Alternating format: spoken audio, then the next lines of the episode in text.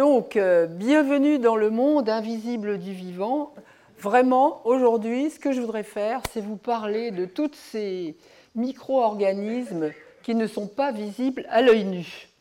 Et donc, je pense que c'est très important de se rendre compte que euh, ce, dont je vais vous parler aujourd'hui, vous pouvez le voir avec un microscope, un microscope, euh, les petits microscopes, on va dire ce qu'on appelle des microscopes optiques. On peut voir des bactéries, mais les, bactéries, les, virus ou les virus de bactéries, les bactériophages, on ne peut les voir qu'avec un microscope électronique.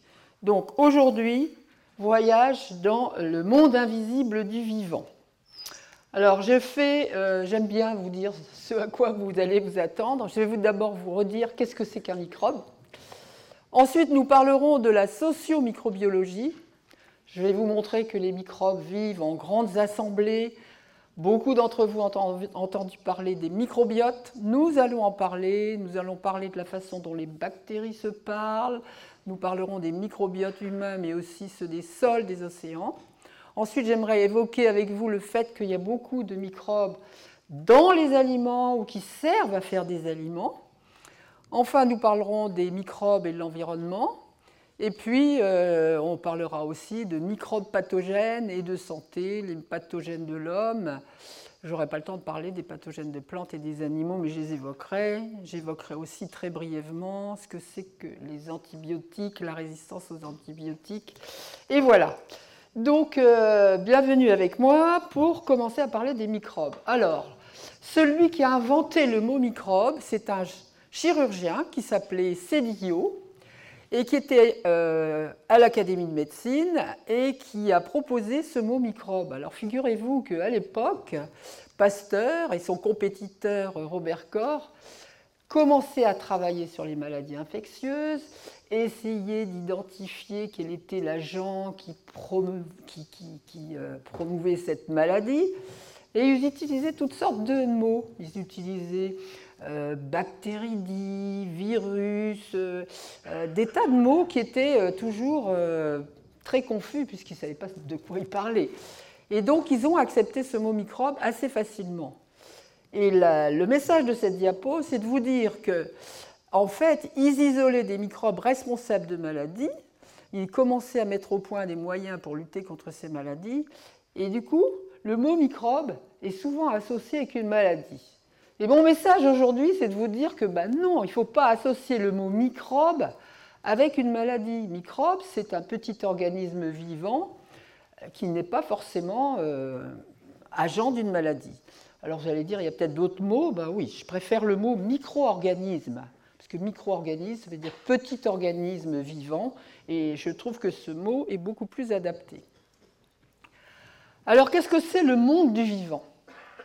Très important cette diapositive aussi. Le monde du vivant est partagé en trois grandes catégories. Les bactéries, en bleu, les archées, qui sont ici, et les eucaryotes. Alors les archées, c'est un petit monde qui a été découvert il n'y a pas très longtemps, ce sont des êtres unicellulaires, une seule cellule, comme les bactéries. Et euh, elles ont été découvertes parce que les gens cherchaient à savoir s'il y avait des organismes vivants, par exemple dans les geysers ou euh, dans des mers très salées, etc. Donc c'est des organismes qu'on connaît un peu moins bien que les bactéries et les eucaryotes. Les eucaryotes, c'est quoi? C'est toute cette catégorie où il y a des êtres unicellulaires, une seule cellule, et des êtres multicellulaires. Nous sommes, vous êtes, les animaux sont multicellulaires, vous le savez bien, il y a des cellules de peau, il y a des cellules de cerveau, il y a des, cellules dans l'intestin, elles sont toutes différentes et on est, nous sommes des êtres multicellulaires.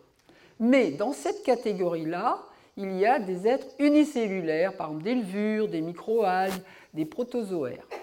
Et la grosse différence entre les eucaryotes et les bactéries et les archées, c'est que les eucaryotes, dans leurs cellules, il y a un noyau. Alors que chez les bactéries, il n'y a pas de noyau. Chez les bactéries, il n'y a pas de noyau. Chez les archées, il n'y a pas de noyau. Il y a quand même un chromosome. Et le chromosome, ben, il nage à l'intérieur de la cellule. Donc je répète, pas de noyau, pas de noyau. Ici, il y a des noyaux. Ici, nous sommes unicellulaires, une seule cellule, unicellulaire, Et dans cette catégorie-là, il y a les deux. Il y a des unicellulaires et des multicellulaires. Donc il y a des unicellulaires qui ont des noyaux. Par exemple, des microalgues ont des noyaux. C'est clair? Donc voilà, les eucaryotes, et puis ici, les bactéries, les archées et certains eucaryotes, les protistes, sont unicellulaires. Donc, vous allez me dire, et les virus? Eh bien, les virus, ils ne sont pas dans la catégorie du monde vivant. Je vais venir, j'ai sauté euh, une idée que je voulais vous dire, mais je vais d'abord vous parler de ce que c'est qu'une cellule. Donc, je vous montre une bactérie. Donc, une bactérie, voilà ce que c'est. C'est une cellule unique. Je vous l'ai déjà dit, son chromosome, il flotte. Il n'y a pas de noyau, il n'y a pas de membrane, il n'y a pas d'enveloppe nucléaire. Et puis, il peut y avoir un, un flagelle qui aide ces bactéries à nager. Il peut y avoir des petits poils, des pilis qui aident, les bactéries à s'accrocher sur une surface ou à s'accrocher entre elles. Et puis, bon, bah, il y a une paroi qui euh, protège évidemment tout ça de l'extérieur. Une bactérie, elle se nourrit, elle grandit, elle se divise et elle donne des bactériophiles. Vous me suivez? Division binaire. Si vous ne me croyez pas, voilà. Voilà des bactéries qui se divisent Évidemment, c'est un tout petit peu plus rapide que dans la nature, mais sachez que dans la nature, il y a beaucoup, beaucoup, beaucoup de sortes de bactéries. Il y en a qui se divisent en 20 minutes, par exemple le fameux colibacille. En 20 minutes, un colibacille donne deux colibacilles.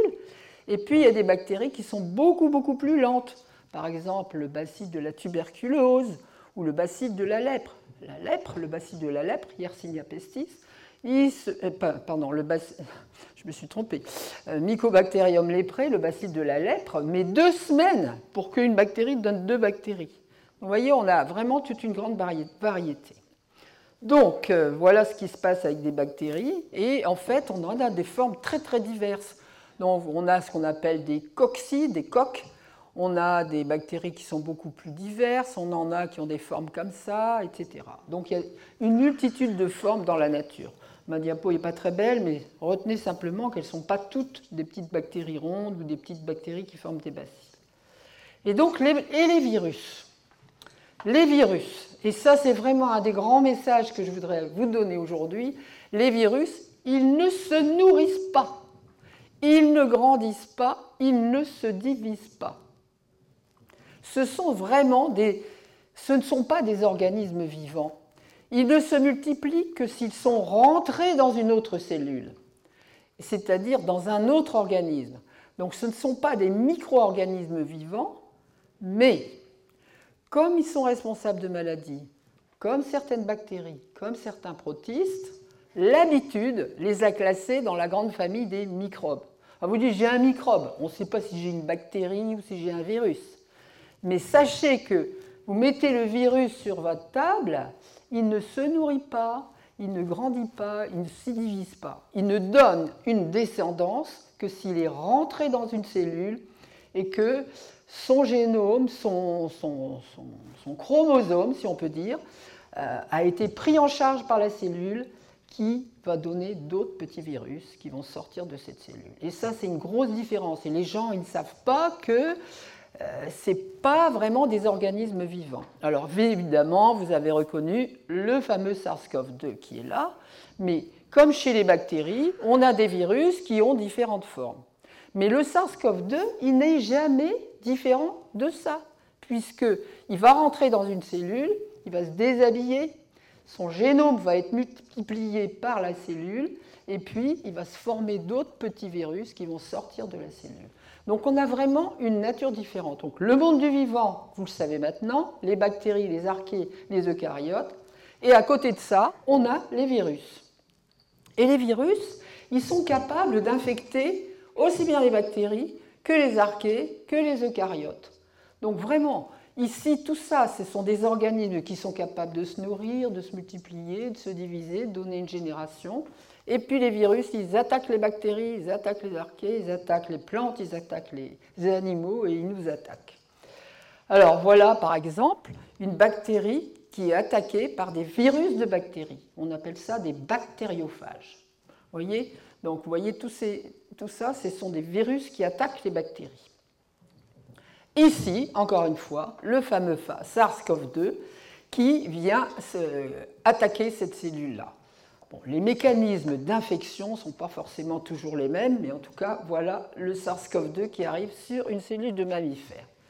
Là, vous avez une autre image. On ne voit pas très bien, mais là, en fait, ce qui s'est passé, c'est qu'on a infecté une cellule et euh, deux jours après, on a regardé ce qui se passait et tous les petits points rouges, ce sont des virus qui sont sortis euh, de la cellule qui avait été infectée. J'en ai fini avec ma première partie. Vous voyez, ce n'est pas très compliqué, mais il faut avoir les idées bien claires. Hein. les virus ne sont pas des organismes vivants. Donc j'arrive à la deuxième partie, c'est la socio-microbiologie. Alors que Pasteur, Corps, leurs élèves, etc., cherchaient à isoler un agent infectieux et dire c'est celui-là qui était responsable de la maladie, en fait, ils extrayaient en général euh, l'agent infectieux de tout un monde où il y avait d'autres microbes, si on peut dire. Et en fait, dans la nature, il n'y a pas de microbes qui vivent tout seuls. Ils sont toujours avec euh, des petits copains, des filles, des mères. Euh, il y a beaucoup, beaucoup de, bactéries qui sont euh, à côté d'autres bactéries. Alors, premièrement, il faut savoir qu'une bactérie qui vient, par exemple, se mettre sur une surface, elle se divise et si cette surface, il y a un petit peu de sucre ou des choses, elle peut se multiplier et tout d'un coup euh, former ce qu'on appelle une petite coque. Elle se protège, elle se multiplie et elle s'abrite derrière cette coque et ça peut faire ce qu'on appelle un biofilm. Et ce biofilm fait que ici les bactéries, elles sont vivantes, elles peuvent quand même se nourrir, elles peuvent boire, etc. Tout d'un coup, il peut y avoir une bactérie qui sort, qui s'en va ailleurs, etc. Vous allez dire pourquoi il nous parle de ce genre de biofilms Eh bien parce que des biofilms, ils s'en forment à beaucoup d'endroits. Et je parie qu'il y en a chez vous. Regardez. Les gens qui se, lavent mal leurs dents, il y a des biofilms qui se forment. Et c'est pour ça qu'on vous dit de frotter, parce que les piliers des bactéries, non seulement ils s'adhèrent sur les dents, mais ils adhèrent les bactéries entre elles, ce qui fait que si elles se multiplient, vous avez vraiment des choses qui sont euh, ennuyeuses. Là, vous avez, bon, malheureusement, le poumon d'un patient atteint de mucoviscidose, on ne voit pas très bien.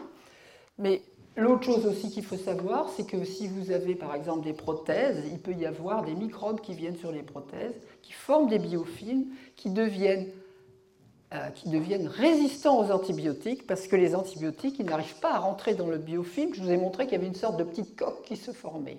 Donc c'est très ennuyeux. Vous pouvez en avoir dans les égouts, euh, vous pouvez en avoir sur les rochers, vous pouvez en avoir dans les ruisseaux. Tout ça pour vous dire qu'il peut y avoir des biofilms, il peut y avoir des biofilms purs, de bactéries toujours la même, ou de microbes toujours les mêmes, mais il peut y avoir des biofilms complexes, donc ces grandes communautés. Et là, il n'y a qu'un pas pour arriver à dire que toutes ces communautés, elles vont former des microbiotes. Mais avant de vous parler des microbiotes, je voudrais vous dire que ces bactéries, elles communiquent elles communiquent de différentes façons. Donc ça, c'est une, communication qui est, euh, on va dire, euh, mécanique. On va dire, il y, a des, nanotubes qui se forment entre les, entre les bactéries et elles s'échangent un petit peu de matériel. C'est une façon qui n'est pas toujours euh, évidente et qui n'a pas été beaucoup décrite en grand détail. En revanche, la façon dont les bactéries communiquent, c'est le plus souvent par des produits chimiques. Elles ne se parlent pas. Hein. Euh, Je n'ai jamais entendu une bactérie euh, crier bonjour. Euh, les bactéries, elles ne se parlent pas, mais elles communiquent avec des produits chimiques. Et ça, c'est très important à avoir à l'esprit. Donc vous avez par exemple cette bactérie qui est ici. Elle va cracher cette petite molécule jaune, mais elle est capable aussi d'avoir, de, de recevoir une molécule jaune qui viendrait d'une autre petite bactérie identique à celle-ci. Alors qu'est-ce qu'elle fait cette euh, molécule jaune? Elle remonte ici et elle interagit par exemple avec le chromosome. D'accord? Donc elle dit gling, il y a un petit signal qui va venir, il y a un petit signal. Et ces molécules chimiques, elles sont là. Alors, soit ça se passe comme ça, soit vous avez le petit signal qui est vert et qui interagit avec un récepteur qui est directement sur la surface de la, de la bactérie, hop, et puis il y a des signaux qui arrivent. Donc les bactéries, elles produisent mais elles détectent et elles répondent à des petites molécules de signal. ça veut dire quoi répondre? Ça ne veut pas dire euh, je suis là. Hein? Ça veut dire je fais des choses, je fais faire des choses parce qu'on m'a donné un signal. Alors, quel genre de choses font-elles? Ben, Elles peuvent faire de la lumière. Alors, je vais vous raconter une histoire que je raconte très souvent parce que je l'adore. C'est l'histoire de Vibrio fischeri, qui protège le calamar. Donc, Vibrio fischeri, c'est un vibrion qui n'est pas du tout pathogène. Et c'est un vibrion, quand il est tout seul, eh bien, c'est une bactérie un peu quelconque. Mais quand il se retrouve avec tous ses petits copains, tous les petits copains font de la lumière. Vous allez dire, à quoi bon? Eh bien, c'est l'histoire de, du vibrio qui habite chez un calamar. Alors, ce calamar, ce petit calamar, il n'est pas grand, hein, c'est un petit calamar comme ça qui est très étudié par une, une de mes amies en Californie, à Hawaï. Et en fait, ce petit calamar, il habite en Californie, on va dire. Comme tous les calamars, il vit dans le sable. Donc il vit dans le sable et euh, quand la nuit arrive, il sort du sable et il va chercher des crevettes parce qu'il mange des crevettes. D'accord? Bon, alors il va chercher des crevettes, mais il y a des prédateurs qui aiment bien les calamars.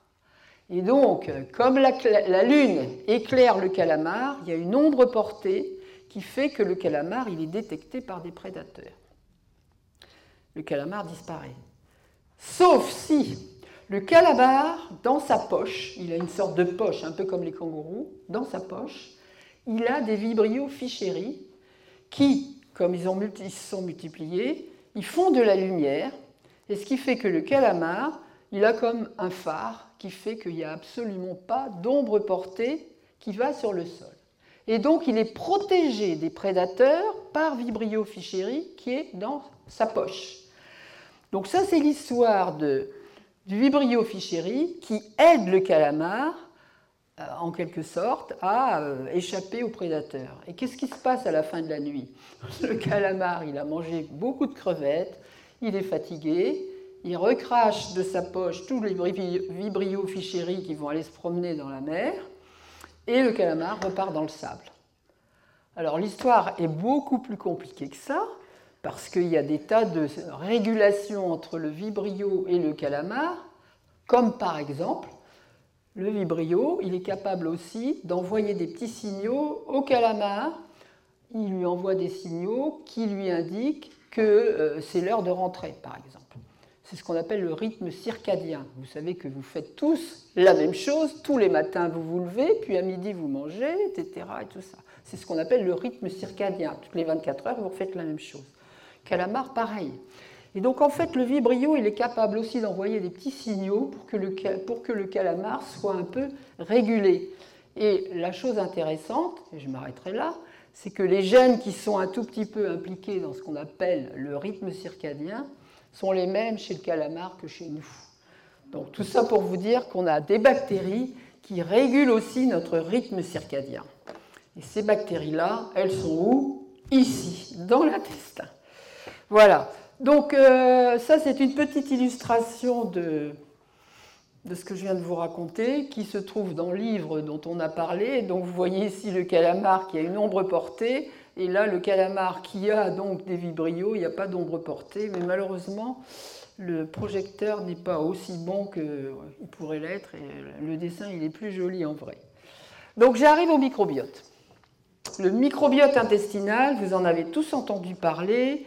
Euh, il y a dans votre intestin beaucoup de microbes. Donc il y a des bactéries, il y a des parasites, il y a des virus, il y a beaucoup de microbes. Et donc en fait, ce microbiote, c'est bien plus que, euh, il a bien plus qu'une fonction digestive. Ça fait très longtemps qu'on sait que ce qui est à l'intérieur de l'intestin participe à la digestion. On sait que quand on mange quelque chose, euh, on le mâche, Ensuite, il arrive dans l'estomac, il arrive dans l'intestin, et l'intestin termine la digestion pour que les éléments importants pour votre santé passent à travers la barrière intestinale, aillent dans le sang et vous nourrissent. Voilà. Mais euh, de plus en plus, depuis on va dire une quinzaine d'années, on sait que le microbiote fait autre chose. Et donc vous avez aussi entendu parler de ce livre, Le charme discret de l'intestin, où cette jeune Allemande a vraiment euh, démontré que euh, l'intestin faisait plus que participer à la digestion. Alors ce que je voudrais avoir comme message aujourd'hui, c'est de vous dire que dites pas Ah, c'est attention à mon microbiote. Ça ne veut rien dire attention à mon microbiote. Vous avez un microbiote dans l'intestin, mais vous en avez un sur votre peau, vous en avez dans vos cheveux, vous en avez dans votre bouche. Il y, a, différents microbiotes. Donc, si vous parlez de microbiote, dites lequel. Donc, le microbiote intestinal, euh, il est euh, donc euh, très très étudié. Et pourquoi il est très étudié? Bah, Parce qu'il y en a beaucoup. Hein. donc, on a beaucoup de matériel pour pouvoir l'étudier. ce que cette diapo vous montre, et bon, c'est pas très beau tous ces camemberts, mais c'est que la répartition des différentes bactéries est complètement différente. Ce pas du tout les mêmes bactéries sur la peau que dans votre intestin. Donc ça, c'est le message de cette, de cette diapositive et aussi de vous dire qu'on a beaucoup plus de microbes qu'on a de, cellules. Vous savez, votre, peau est faite de cellules et euh, je vous ai montré déjà que les bactéries, sont des cellules. Donc c'est juste pour vous dire qu'on a entre 10 fois plus de bactéries ou de microbes que le nombre de nos cellules. Alors le microbiote intestinal, je vous le redis, il termine la digestion des aliments et il joue un rôle dans votre métabolisme. Euh, on enfonce des portes ouvertes avec ça. Mais il participe au développement du système immunitaire.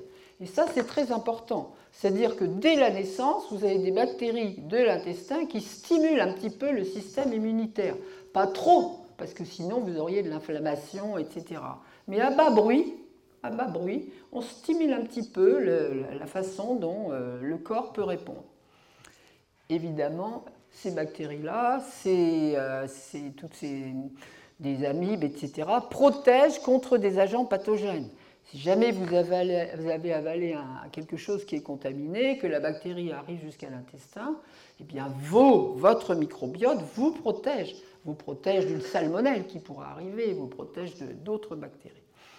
Et puis, vous le savez, vous l'avez entendu, ça communique avec le cerveau et ça affecte le comportement. Et ça, c'est quelque chose dont on apprend de plus en plus, et j'y reviendrai, c'est qu'il y a une sorte de communication entre ce qui se passe dans l'intestin et ce qui se passe dans le cerveau.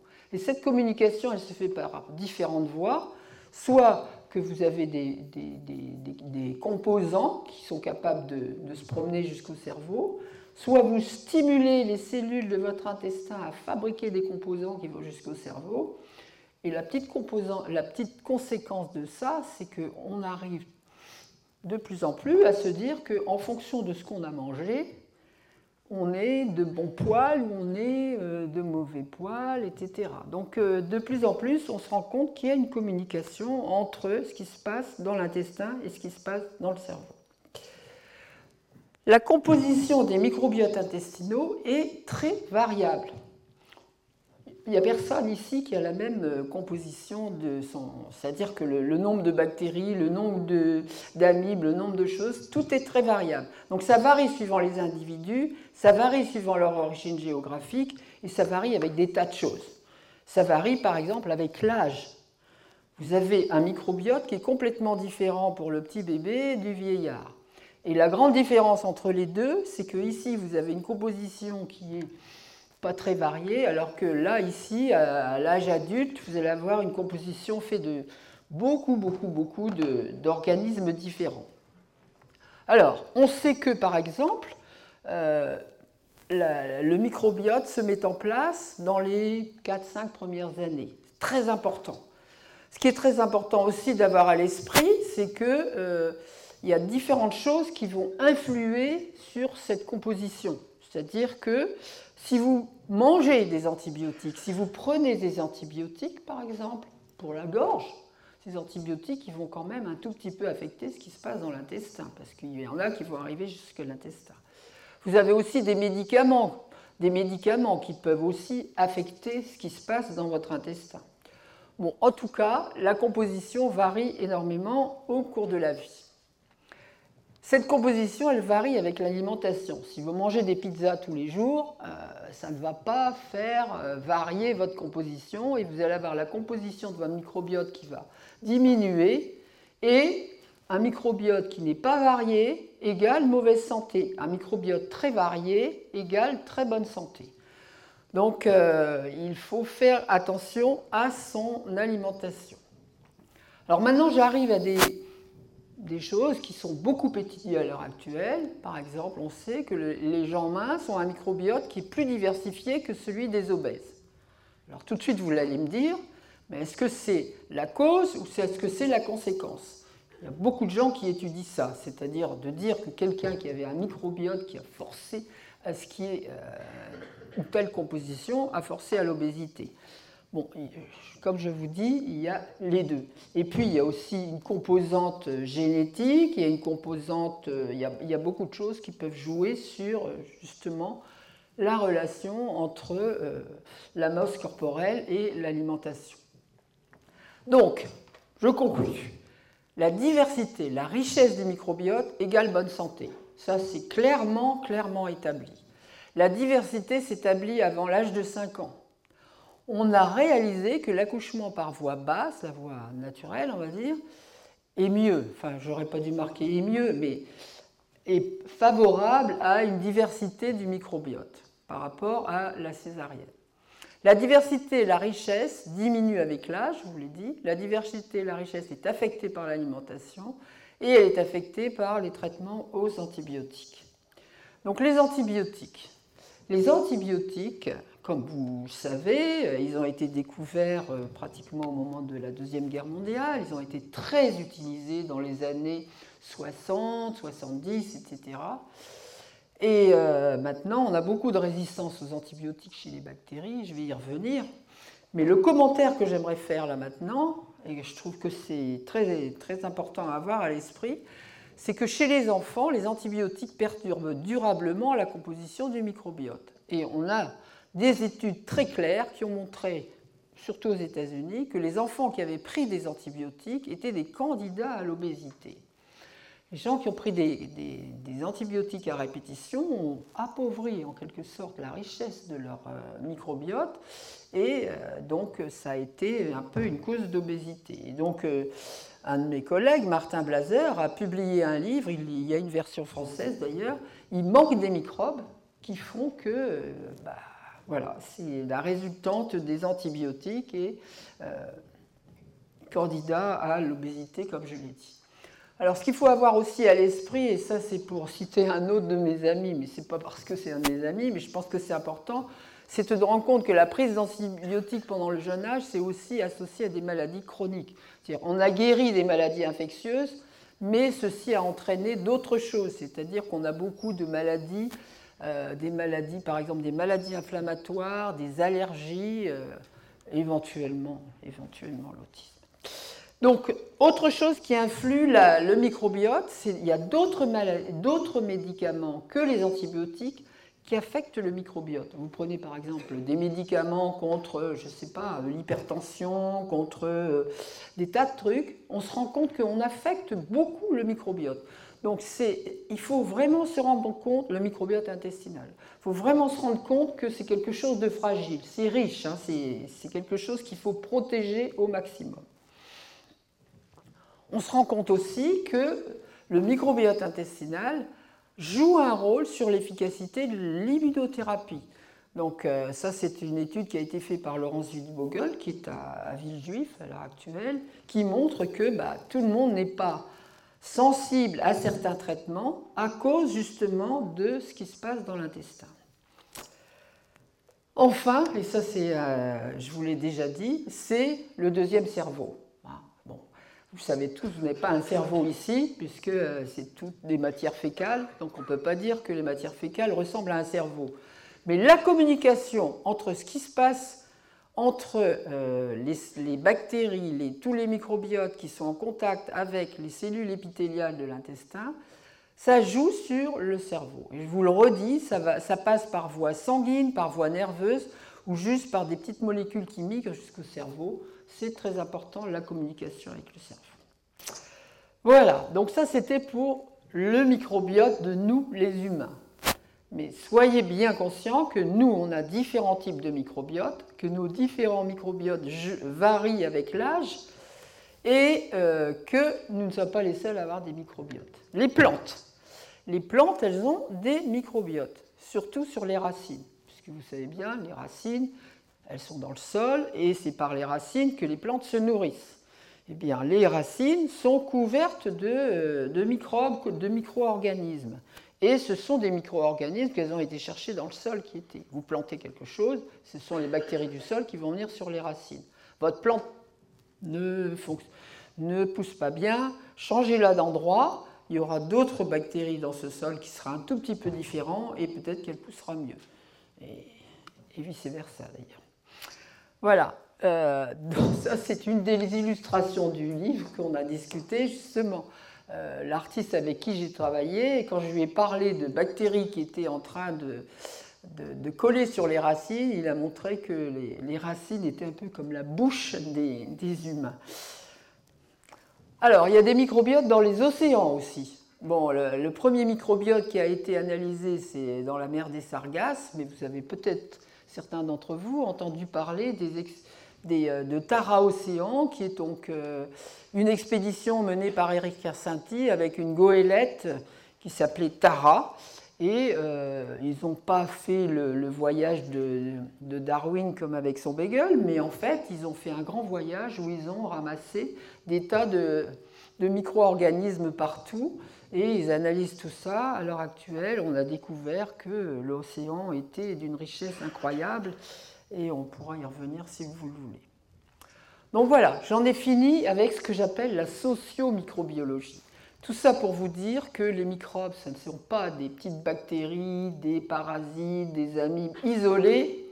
Elles vivent en bande, elles vivent en société et euh, elles participent finalement à notre vie, à la vie des animaux, à la vie des plantes, à la vie de l'environnement. La microbiologie du sol est en train d'exploser. On se rend compte que euh, tout ce qui est dans le sol est absolument critique pour euh, les cultures de, je sais pas, de céréales, de vignes, de, tout. Donc il y a une microbiologie du sol qui est vraiment en pleine explosion. Alors, microbes et alimentation. Bon, ça fait, nos ancêtres savent depuis des lustres qu'on peut faire des tas de choses avec euh, le lait, par exemple. Et donc là, je vous ai mis deux pots de yaourt parce que je pense que c'est important de se rendre compte qu'avec seulement deux bactéries, on peut faire du yaourt. Et ce qui est important aussi, c'est les noms de ces bactéries. Et si je vous dis qu'en fait, c'est un streptocoque et un lactobacille qui font du yaourt, vous allez me dire quoi? Des streptocoques qui font du yaourt? Bien oui, dans la, famille des streptocoques, si vous demandez euh, la mère, vous avez Streptococcus thermophilus. Vous demandez le père, vous avez Streptococcus agalatiae qui est pathogène. je plaisante, ce n'est pas le père et la mère, mais dans une même famille de bactéries qui ont le même nom, on peut avoir des sous-familles qui n'ont pas du tout les mêmes propriétés. Donc un streptocoque et un lactobacille vous donnent des yaourts peux vous dire que les fabricants de ce qu'ils redoutent le plus, c'est le virus de bactéries. Parce que le virus de bactéries qui va attaquer le streptocoque, c'est euh, un drame. Quoi. Donc euh, voilà. Ici, alors vous ne le voyez pas bien, mais là on a une levure, Saccharomyces cerevisiae, qui est responsable de la fabrication du pain, du vin, de la bière. C'est pratiquement toujours la même levure, le même type de levure qui travaille, mais euh, pour des processus qui sont un tout petit peu différents. Je ne vais pas vous expliquer comment on fait de la bière, comment on fait du vin, etc. Mais sachez simplement que c'est un microbe qui fait ça. Bon, je vais un petit peu détailler les, les fromages. Donc, euh, le lait, le lait contient en plus du sucre lactose, en plus du lactose qui est un sucre, il y a une protéine qui s'appelle la caséine. La, durant la, fermentation du lait de vache ou de chèvre, qui se fait naturellement, parce que le lait, euh, si vous allez traire la vache, etc., il y a tout très rapidement une fermentation qui se fait. L'acide lactique qui est formé à partir du lactose acidifie le milieu. Il y a mon milieu qui a sauté, acidifie le milieu. Le lait tourne, c'est plus du lait bien pur. Il a commencé à avoir deux phases et on a alors du lait caillé. Et si on laisse les deux phases se séparer, on obtient du petit lait et de la faisselle, qui peut être traité de façon différente. Si vous, ajoutez, alors là, ça c'est un, champignon, une sorte de levure, Penicillium roqueforti, vous allez former du roquefort. Si vous ajoutez Penicillium camemberti, vous allez produire du camembert ou d'autres sortes de fromages. Tout ça pour vous dire que là encore, ce sont des microbes qui vont nous donner des bons fromages. Voilà. Alors, maintenant, j'arrive à quelque chose qui est important que vous ayez en tête, c'est que le grand Louis Pasteur, dont nous allons fêter le bicentenaire l'année prochaine, euh, le bicentenaire de la naissance, avait trouvé un moyen de, disons, de, de faire que le vin euh, était toujours bon en chauffant un peu le vin. Et cette, façon dont il a fait chauffer le vin a été euh, appelée pasteurisation. Donc la pasteurisation, c'est un traitement à 71 degrés pendant 15 secondes. Ou en tout cas, c'est ce qu'on fait pour le lait à l'heure actuelle. Ce qu'on appelle stérilisation, c'est à 121 degrés pendant 15 minutes. Le message de cette diapo, c'est simplement pour vous dire que à cette température-là, vous ne tuez pas tout le monde. Vous ne tuez pas tout le monde. Votre lait, il est pasteurisé, il va durer un certain temps, mais beaucoup moins que si vous l'avez stérilisé. Bon, là, c'est une petite blague. Le lait cru est très différent du lait pasteurisé et stérilisé. J'enfonce des portes ouvertes, mais c'est juste pour vous dire que quand vous avez du fromage au lait cru, vous avez encore toutes les bactéries. Ici, il n'y en a presque plus, et là, il n'y en a plus du tout. Hein. Voilà, j'en ai fini pour cette partie-là et je vais arriver à l'environnement. L'environnement. Il y a des milliers d'environnements. Les bactéries, euh, oui. Dans l'environnement, les bactéries, en fait, c'est quelque chose euh, que vous n'avez peut-être pas réalisé, mais les bactéries, elles sont là depuis très, très, très, très longtemps. Elles sont là, les gens ont calculé qu'elles sont là depuis 3,4 milliards d'années. C'est les premiers organismes vivants qui sont arrivés sur Terre. Et la Terre, à l'époque, elle n'était pas du tout comme maintenant. Elle était une terre où il n'y avait pas d'oxygène, c'était des bactéries anaérobies, c'était vraiment pas du tout euh, comme maintenant. et en fait, alors je ne sais plus ce que j'ai sur ma... Oui, je vais plutôt commencer comme ça. Donc, les bactéries, les premiers êtres vivants apparus sur Terre, elles étaient anaérobies. elles étaient capables de manger, de se multiplier, mais elles n'utilisaient pas l'oxygène. Et puis il y a des bactéries capables, alors là c'est là où c'est vraiment euh, magique, capables d'utiliser la lumière du soleil et de produire de l'oxygène, les cyanobactéries, qui sont apparues. Donc des bactéries qui étaient anaérobies, qui ont utilisé la lumière du soleil pour former de l'oxygène. Et la, la concentration d'oxygène sur Terre a augmenté. Et comme la concentration d'oxygène a augmenté, en fait, la couche d'ozone a augmenté. Et on a été protégé, la, Terre a été protégée de la lumière du Soleil qui en fait stérilisait cette Terre. Et du coup, il y a eu beaucoup de choses qui sont arrivées sur Terre. Il y a eu des bactéries aérobies qui sont arrivées, donc il a utilisé l'oxygène. Et puis beaucoup d'espèces qui sont arrivées. Je ne peux pas vous faire un cours sur l'évolution, d'ailleurs j'en serais incapable. Mais sachez que euh, à ce moment-là, on avait des cellules avec noyaux qui étaient arrivés aussi et qui ont commencé à avaler des bactéries. Et en fait, dans nos cellules, nous avons des reliquats de bactéries qui s'appellent des mitochondries.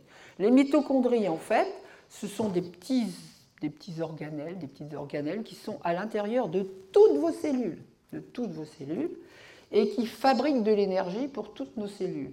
Mais ce sont en fait des petites mitochondries, des petites bactéries. D'ailleurs, il y a un petit chromosome dedans et euh, ce qu'il y a d'intéressant, c'est que euh, bah, quand vous avez euh, un ovocyte et un spermatozoïde qui se rencontrent, eh bien vous savez que vous, vous, récoltez les mitochondries de la mère et pas les mitochondries du père, parce que voilà, c'est comme ça. Alors, des cellules, alors, il y a des cellules qui ont avalé les, les cyanobactéries. Donc, les cellules qui ont avalé les, cyanobactéries, elles ont été capables de faire de la photosynthèse. Et c'est à ce moment-là on a eu l'apparition des algues, des microalgues et des plantes. Les plantes ont des chloroplastes. Et là encore une fois, les chloroplastes, c'est des reliquats de bactéries qui étaient capables de faire de la photosynthèse. Donc, euh, en deux mots, je vous ai parlé de toute l'évolution du monde, mais sachez que tout au début, il y avait des bactéries, et puis après, il y a eu des organismes beaucoup plus compliqués. Mais c'est important d'avoir en tête que nous, nous avons des reliquats de bactéries qui sont des mitochondries et que les plantes ont des mitochondries et ont en plus des chloroplastes pour faire de la photosynthèse. Voilà. Alors, dans l'environnement, tout à l'heure, je vous ai parlé de Tara Océan. Dans l'océan, je vous ai dit qu'il y avait euh, des microbiotes. En fait, il y a des microbiotes de, de différentes catégories. Et comme maintenant vous savez qu'il peut y avoir de la photosynthèse, etc., vous avez du phytoplancton, c'est-à-dire des milliers de petits micro-organismes qui sont capables de faire de la photosynthèse. En surface des océans, vous avez beaucoup, beaucoup, beaucoup de petits microbes, beaucoup de micro-organismes de toutes sortes. Vous avez des bactéries, vous avez aussi des protistes de toutes sortes. Et ces organismes-là sont capables de capter du CO2 et de faire de, euh, de l'oxygène. La moitié, la moitié, écoutez-moi bien, la moitié du CO2 qui est produit sur Terre est capté sur l'océan, et la moitié de l'oxygène qui est fait est fait au niveau de l'océan. Donc c'est très important de respecter l'équilibre des océans. Donc ensuite, nous avons ce qu'on appelle des zooplanctons. Donc ça, c'est plutôt des, organismes, en fait c'est l'origine des animaux, si vous voulez, c'est des, êtres unicellulaires, mais qui se ressemblent plutôt à euh, des, animaux, c'est un petit peu ce qu'on peut dire. Donc voilà, ça c'est la richesse de l'océan. Euh, vous allez dire, mais tous ces organismes, non seulement ils font de l'oxygène, ils avalent le CO2, etc., mais ils recyclent aussi beaucoup de choses. La notion de recyclage dans l'environnement est euh, très liée à tous ces micro-organismes. Alors je pense que vous le savez, quand vous avez des fosses septiques, vous avez des micro-organismes qui sont en train de, faire le ménage de tout ça. Dans les stations d'épuration, là aussi, vous avez des tas de micro-organismes qui sont en train d'avaler. Dans les sols, j'en ai déjà parlé, il faut que les sols euh, avalent, disons, par exemple, des feuilles mortes. Elles ont besoin d'être, euh, de se dissoudre. Eh bien, c'est des, bactéries qui vont prendre en charge tout ça. Quand vous faites du compost, si vous avez une maison de campagne et que vous faites du compost, là aussi vous avez des micro-organismes qui font, euh, qui font le compost. Il faut se rendre compte que, que toute notre vie est régulée par tous ces microbes dont je vous parle depuis euh, quelques moments. Bon, alors, le réchauffement climatique, je ne vais pas en parler beaucoup, mais sachez simplement que quand vous entendez parler des coraux qui blanchissent, eh bien, qu'est-ce qui se passe? Les pauvres coraux, ils perdent une microalgue, une zooxanthelle, un microbe un microbe unicellulaire qui disparaît, qui ne euh, peut pas supporter la température chaude. Cette zooxanthelle, elle sort des coraux, et qu'est-ce qui se passe? Ben, Les coraux, ils n'ont plus ce que faisait cette zooxanthelle. Alors, les coraux, bon, vous savez, c'est des sortes de petits animaux qui forment ces structures très belles, mais au départ, ce sont des animaux. Hein. Ça protège les côtes parce que ça fait des structures énormes, mais une fois que les, euh, coraux perdent leurs zooxanthelles, les coraux sont fragiles, ils s'effritent, les côtes ne sont pas protégées, la biodiversité est perdue. Tout ça, tout ça à cause de micro-organismes. Alors il y a des gens qui essaient de remettre des zooxanthelles qui résistent au changement climatique ou de mettre autre chose. Mais je pense que c'est important d'avoir à l'esprit que ce blanchissement des coraux, c'est encore une histoire de micro-organismes. Alors, la lutte pour la vie dans l'environnement, je n'ai pas pu m'empêcher de vous mettre ce film, parce que j'étais il y a 8 jours, il y a 15 jours, dans une sorte de comité d'évaluation. Un jeune gars, Jordi Van Gestel, se proposait pour former un groupe, et il, veut, il veut s'intéresser justement aux interactions entre les amibes et les bactéries. Et voilà son film qui vous dit que euh, la lutte pour la vie dans l'environnement, c'est ça. Donc vous avez les amibes qui se mettent à manger les bactéries. Les pauvres bactéries, quand elles voient arriver une amibe, ben, il n'y a rien à faire. Ah, là, elles ne peuvent rien faire. Les, les, amibes mangent les bactéries. Et, et, voilà, c'est tout. Hein. On fait le ménage. Quand je vous dis qu'il y a de la vie dans l'environnement, dans le sol, c'est une bactérie du sol, ça s'appelle Dictocelium. Et puis là, c'est Bacillus subtilis qui. Euh, donc voilà, le ménage est fait. Hein, les amis m'ont tout mangé. Vous en avez des amis hein, aussi dans votre intestin. Ça participe à l'équilibre. Voilà. Bon, bah, la lutte pour la vie, c'est aussi l'antibiotique qui est fait par ce pénicillium. Le pénicillium, il veut prendre la place du staphylocoque qui est là. Donc les antibiotiques, On va en revenir encore, mais j'en parle tout de suite. Les antibiotiques, ce sont des molécules, des composés qui sont faits soit par des, euh, pénicilliums, des champignons, soit faits par des bactéries. Mais pourquoi c'est fait? C'est fait pour tuer les voisins. Donc là, vous l'avez bien, on tue les voisins. Celui-ci, le pauvre staphylocoque, eh bien, il est tué par le composé qui est craché par ça, c'est-à-dire la pénicilline. D'ailleurs, la pénicilline, elle a été découverte exactement comme ça. C'est-à-dire qu'il y avait un chercheur qui était parti en vacances, qui est revenu, il y avait un gros champignon, et puis il s'est aperçu que ce champignon, ben, il avait empêché que les autres bactéries poussaient. Et c'est comme ça que ça a été découvert, les antibiotiques. Alors la biomasse, bon ça je, je vous en ai parlé déjà, donc je ne vais pas en reparler. Et j'arrive à ma dernière partie. Est-ce que je suis à peu près dans les temps? Parfait. Bon. Alors, maintenant, je vous ai parlé que de, microbes gentils, hein. on est d'accord? Ça participe à. On fait des yaourts, on fait du pain, de la bière, etc. On est en bonne santé, le microbiote parle au cerveau, euh, le microbiote diversifié, euh, on est en bonne santé, etc. Bon, bah, il y en a qui sont méchants. Hein. Il y en a qui sont méchants, donc on va en parler un tout petit peu. Donc je ne vais pas pouvoir vous parler de, tout, hein, bien sûr, puisque je survole aujourd'hui. Mais vous avez des bactéries, parmi ces bactéries, vous en avez qui sont pathogènes. Ça, on le sait. Vous avez parmi ces eucaryotes, parmi ces eucaryotes unicellulaires, vous avez par exemple des protozoaires qui sont méchants. Par exemple, vous avez Plasmodium falciparum qui est responsable du paludisme. Vous avez des amibes dans, ces, dans cette catégorie-là, des amibes qui sont un peu comme l'amibe que je vous ai montré. Là, on avait une amibe qui mangeait, du, euh, qui mangeait des bactéries, mais vous avez des amibes qui sont un peu plus méchantes, hein, qui viennent chez vous et qui font un tout petit peu ce qu'on ne souhaite pas. Vous avez des champignons qui peuvent aussi euh, infecter vos poumons, etc. Et puis, vous avez les virus. Alors, les virus, vous vous souvenez, je vous l'ai dit, je le répète. Les virus ne sont pas des micro-organismes. Les virus, ce sont des agents infectieux, ce sont des agents pathogènes, mais ils ne mangent pas, ils ne se multiplient pas, ils ne grossissent pas, ils ont toujours la même forme. Qu'est-ce qu'ils font? Ils rentrent dans une cellule ou ils attaquent une cellule et c'est la cellule qui va faire qu'ils vont se multiplier. On est bien d'accord avec ça ils mettent leur chromosome dans la cellule et c'est la cellule qui va multiplier ce chromosome, qui va faire des protéines, qui va entourer ce chromosome et qui va faire qu'il y aura des tas de virus qui vont se euh, disperser dans l'environnement. Donc euh, je vais vous parler très brièvement des bactéries et puis je vous parlerai un tout petit peu de virus.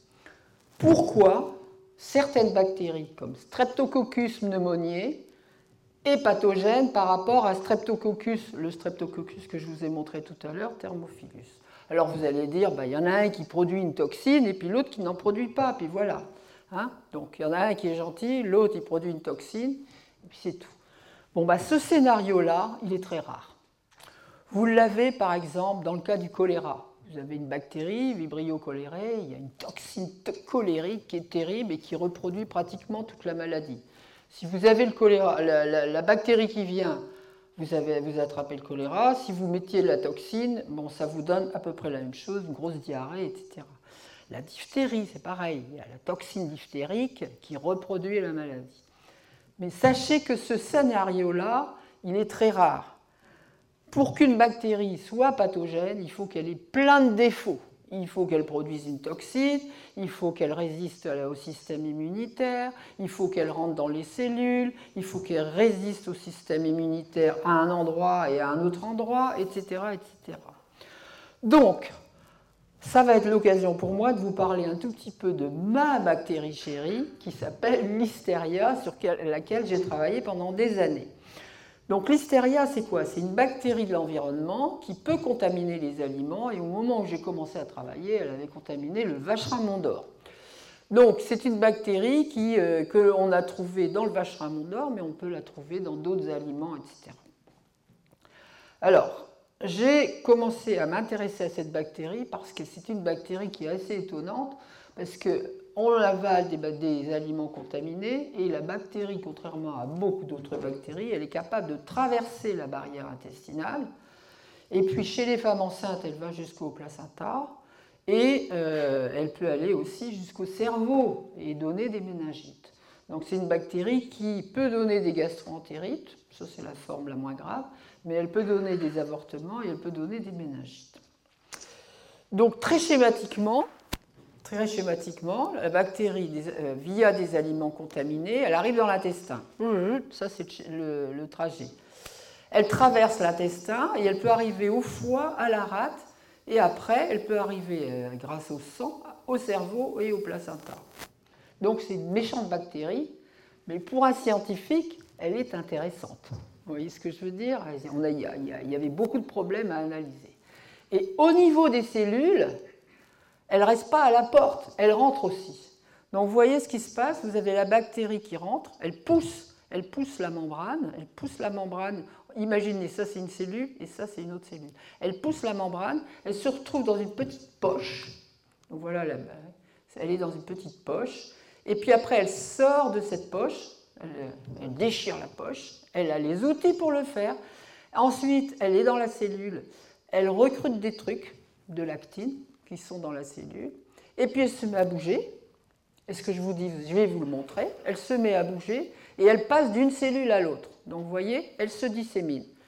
Ça, c'est des jolies photos qui ont été prises par euh, Christine Cox dans mon laboratoire qui montrent que la bactérie colle. Elle est dans une poche, elle sort de la poche, elle se divise à l'intérieur, hein, elle se multiplie, tout ça dans une cellule. Vous vous rendez compte, c'est ça qui arrive une fois que vous avez mangé du vacherin d'or contaminé.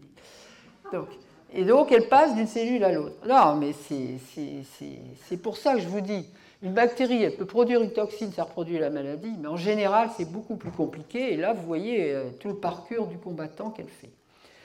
Alors, euh, vu que c'est ça qui plus, le plus visuel, je vous montre les choses qui sont visuelles. Donc, vous avez euh, déjà la bactérie qui rentre. Ah oui, c'est un peu compliqué là. Voilà. Bon, la bactérie qui rentre dans la cellule. Regardez. Vous avez mangé du vache d'or, la bactérie elle arrive dans l'intestin et boum, elle rentre, elle, rentre dans vos cellules. déjà ça, c'est quand même impressionnant, vous la voyez Elle rentre. Évidemment, ça marche en boucle, mais quand même, savoir que vous avez des bactéries qui rentrent dans vos cellules. Et ensuite, elles bougent. Vous les voyez Elles bougent. Elles bougent à toute vitesse et, euh, et elles peuvent passer. Là, c'est parce qu'il n'y a pas de cellule à côté, mais s'il y a une cellule à côté, elles peuvent passer à côté. Donc, euh, c'est quelque chose qu'on a beaucoup étudié. Là, on les a mis dans des extraits de cellules, donc euh, on les a regardés. Et puis là, euh, bah, on les a regardés aussi. Voilà. Alors, je vais vous dire que quand euh, ce phénomène-là a été découvert, le phénomène lui-même de mouvement, il n'a pas été découvert par nous, il a été découvert par un autre groupe. Nous, on a découvert comment ça marchait. Et donc, quand on a, quand on a découvert, bon, je vous redonne un petit peu le film, quand on a découvert comment ça marchait, en fait, les gens étaient très intéressés à comprendre ce qui se passait, parce que ça ressemblait un peu à un mouvement, et là, c'est un autre mouvement, là, c'est un macrophage. Ça, c'est un macrophage qui bouge et qui va aller chercher la bactérie qui va l'avaler. Vous avez déjà entendu parler des macrophages, c'est des cellules immunitaires. Elle va chercher sa bactérie, elle n'y arrive pas, elle n'y arrive pas, et hop, ça y est, c'est parti. Bon, ça, c'est pas un film de mon labo, c'est un film mais les gens qui avaient travaillé sur ce genre de cellules disaient qu'il devait se passer des choses pareilles au front de la cellule en mouvement et, derrière les bactéries qui bougent. Et effectivement, c'est le même type de molécules qui, qui rentrent en mouvement. Vous voyez? C'est juste pour vous montrer, donc on a découvert ce qui se passait là. En gros, on a, on a compris comment ça marchait. L'hystéria est sensible aux antibiotiques, vous l'avez déjà vu, là il y a des antibiotiques, donc je voudrais quand même vous parler un petit peu des antibiotiques. Qu'est-ce que c'est que les antibiotiques? Je répète, parce que ça me semble important, les antibiotiques, ce sont des composants qui sont faits par soit des bactéries, soit des champignons, et qui pour eux, c'est un, un, avantage dans le sol, c'est un avantage dans votre intestin, ils crachent des choses qui leur donnent la place pour eux vivre. Alors ça, c'est quoi? C'est un antibiogramme, c'est-à-dire on met sur une boîte de pétri. Ça, c'est une boîte de pétri où il y a un milieu gélosé, c'est-à-dire un milieu nutritif. Vous avez eu, par exemple, vous avez une angine, on ne sait pas très bien quelle bactérie vous avez. Donc on vous fait un prélèvement de gorge, on met ça dans du liquide, le liquide, on l'étale sur la boîte, on met ça à 37 degrés parce que souvent les bactéries poussent à haute température. Et puis on met des petits filtres qui contiennent différents antibiotiques. Vous voyez? Eh bien, la conclusion de ça, c'est de dire la bactérie qui est ici, euh, c'est la bactérie qui est un peu jaunasse là, cette bactérie-là, elle est très sensible à l'antibiotique qui a été mis sur ce filtre-là. Ça ne marche plus. Vous m'entendez plus? Eh ben, C'est que la pile est finie. Bon, en tout cas, la bactérie, elle est sensible à cet antibiotique-là, sensible ici, sensible et résistante à ça. Vous m'entendez quand même encore? Il y en a un autre? Et là? Bon, Ok, voilà. Bon, tout ça pour vous dire que les antibiotiques marchent sur certaines bactéries, ne marchent pas sur d'autres. C'est évident. Le drame, le drame auquel nous assistons, c'est que euh, chaque fois qu'on a découvert un nouvel antibiotique, on a découvert qu'il y avait des résistances. Et les résistances, c'est ça, c'est la bactérie qui est résistante. Bon, naturellement, vous avez certaines bactéries qui sont résistantes à certains antibiotiques. Mais vous avez des bactéries qui étaient sensibles à un antibiotique donné et qui ont acquis la capacité de résister. Et cette capacité de résister, elle est due à beaucoup de choses. Par exemple, vous avez euh, une bactérie qui est capable de dire l'antibiotique rentre, mais je vais le modifier et il ne marchera plus. Donc on modifie l'antibiotique et l'antibiotique ne marche plus. Ou bien la bactérie, elle a modifié sa paroi et à ce moment-là, l'antibiotique est plus capable de rentrer. Ou bien l'antibiotique, on sait que l'antibiotique doit agir là-dessus, la bactérie, elle a modifié la cible dans l'antibiotique et l'antibiotique ne marche plus. Ou, oui, ben ça c'était ce que je voulais dire, c'est qu'on inhibe l'entrée. Ou alors vous avez des bactéries qui sont résistantes aux antibiotiques parce que l'antibiotique rentre et elle le recrache. Bon, ben les bactéries sont résistantes. Alors, bon. Pourquoi elles, sont, devenues résistantes aux antibiotiques? Ben Parce que, par exemple, vous pouvez avoir dans votre intestin une bactérie qui est là, et puis s'il y a un petit bout d'ADN qui se promène, un petit bout de chromosome qui se promène, la bactérie, elle peut éventuellement l'avaler. Vous allez dire d'où il vient ce bout d'ADN bah, D'une bactérie qui a éclaté. Il peut y avoir une bactérie qui éclate. Donc elle acquiert un gène, et puis si vous êtes en train de manger des antibiotiques et que ce gène-là lui donne une capacité de résister, bah voilà, elle résiste. Alors, plus vous mangerez d'antibiotiques, plus des événements peuvent se produire et permettre l'augmentation de la résistance. Donc, c'est ce qu'on a. Et euh, bon, ça, je vais passer là-dessus. Voilà, donc ça c'était pour les bactéries. Donc je résume. C'est rare qu'on ait une maladie qui est due à une seule toxine. Les, euh, disons que les, maladies sont dues à beaucoup de choses quand on, a, on parle d'une bactérie. Quand on parle d'un virus, là aussi, c'est dû à beaucoup de choses. Alors, je ne peux pas vous faire un cours sur le SARS-CoV-2 aujourd'hui, sinon j'aurais dû faire mettre un autre type. Mais donc, vous avez déjà vu cette photo-là. Je voudrais quand même vous expliquer ce qui se passe, je vous ai dit, le virus il rentre il se déshabille. Donc le virus, il est là. Hein. Le virus, on ne voit pas bien la membrane, je suis désolée, mais il va être envaginé, il va, il va être emprisonné dans une petite poche, exactement comme la bactérie que je vous ai montrée. Et puis, il se déshabille et son petit génome, il sort. Donc ce petit génome, bah, il est pris en charge par la cellule, il va être multiplié, multiplié, et puis il y a d'autres choses qui vont faire des protéines, et les protéines, elles vont impacter le virus qui va sortir. Bon, et eh ben, il y a des tas de choses qui se passent une fois que le virus est rentré. C'est-à-dire que la cellule, elle voit un virus, elle voit un virus, et du coup, elle va faire par exemple de l'interféron. L'interféron va sortir de la cellule, il va signaler à toutes les, les cellules avoisinantes attention, il y a un virus, il ne faut pas fabriquer ceci, il ne faut pas fabriquer cela. Il ne faut pas fabriquer, par exemple, le récepteur du virus. Et le SARS-CoV-2, c'est ça qui fait, par exemple. Voilà, donc euh, je crois que je vais m'arrêter là parce qu'il y a beaucoup de choses que j'ai dites aujourd'hui. Je crois que je préférerais avoir vos questions. Alors, je vais résumer ce que je vous ai dit parce qu'il y a des grands messages, puis il y en a qui sont plus petits.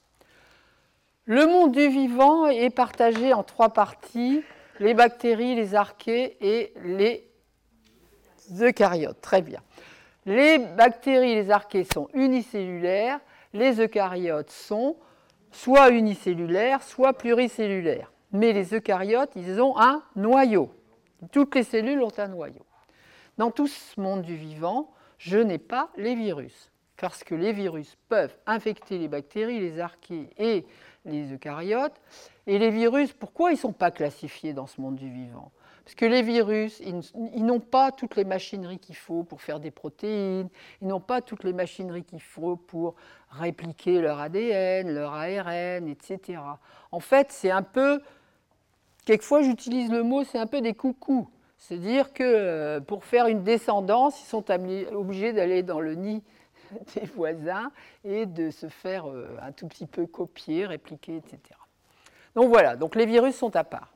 Sociomicrobiologie. La sociomicrobiologie, c'est le fait que tous ces micro-organismes, ils vivent en société, en grandes assemblées, qu'il y en a qui se parlent, qui communiquent entre eux. Vous vous rappelez l'histoire du petit calamar qui fait de la lumière. Euh, maintenant que vous avez entendu parler de bactéries pathogènes, je peux vous dire, il y a des bactéries qui ne font une toxine que si elles sont suffisamment nombreuses. Et donc, euh, quand elles sont toutes seules, elles ne font pas de toxines.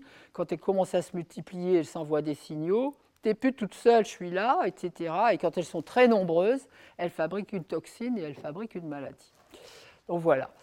Alors, je vous ai dit, elles, vivent en assemblée. Elles peuvent aussi faire des biofilms. Vous souvenez la photo des dents, etc. Euh, les microbiotes, vous dites pas c'est un problème de microbiote, vous dites j'ai mon microbiote intestinal, j'ai le microbiote de la peau, j'ai le microbiote des pieds, le microbiote dans le sol, le microbiote dans les plantes, le microbiote dans la mer, etc. Hein? Microbiote, c'est un mot général. Voilà. Microbiote et microbe et alimentation, bah oui, c'est un microbe qui fait du pain, c'est un microbe qui fait de la bière, c'est un, hein, une levure. Donc le mot microbe n'est pas un mot négatif. Le mot microbe, c'est un mot qui évoque un micro-organisme. Je vous ai parlé de microbes et environnement. Ce qu'il faut savoir, c'est que les bactéries sont arrivées il y a très très longtemps. Elles étaient anaérobies. Il y a eu tout d'un coup des cyanobactéries qui ont été capables d'utiliser la lumière du soleil pour faire de l'oxygène. Cet oxygène a fabriqué la couche d'ozone il y a eu un grand saut dans l'évolution, parce qu'il y a eu beaucoup d'organismes qui ont été euh, capables d'utiliser l'oxygène, puis il y a eu surtout des cellules qui ont avalé ces bactéries photosynthétiques. Donc euh, il y a eu vraiment une, une explosion dans l'évolution. Ensuite, microbes pathogènes et santé, j'ai un tout petit peu parlé des pathogènes de l'homme, mais pas beaucoup, des bactéries, etc. Mais je n'ai pas le temps de vous parler de tout. Et voilà, j'ai un petit peu évoqué aussi le problème des antibiotiques. Et je crois que je vais m'arrêter là et prendre les questions. Voilà.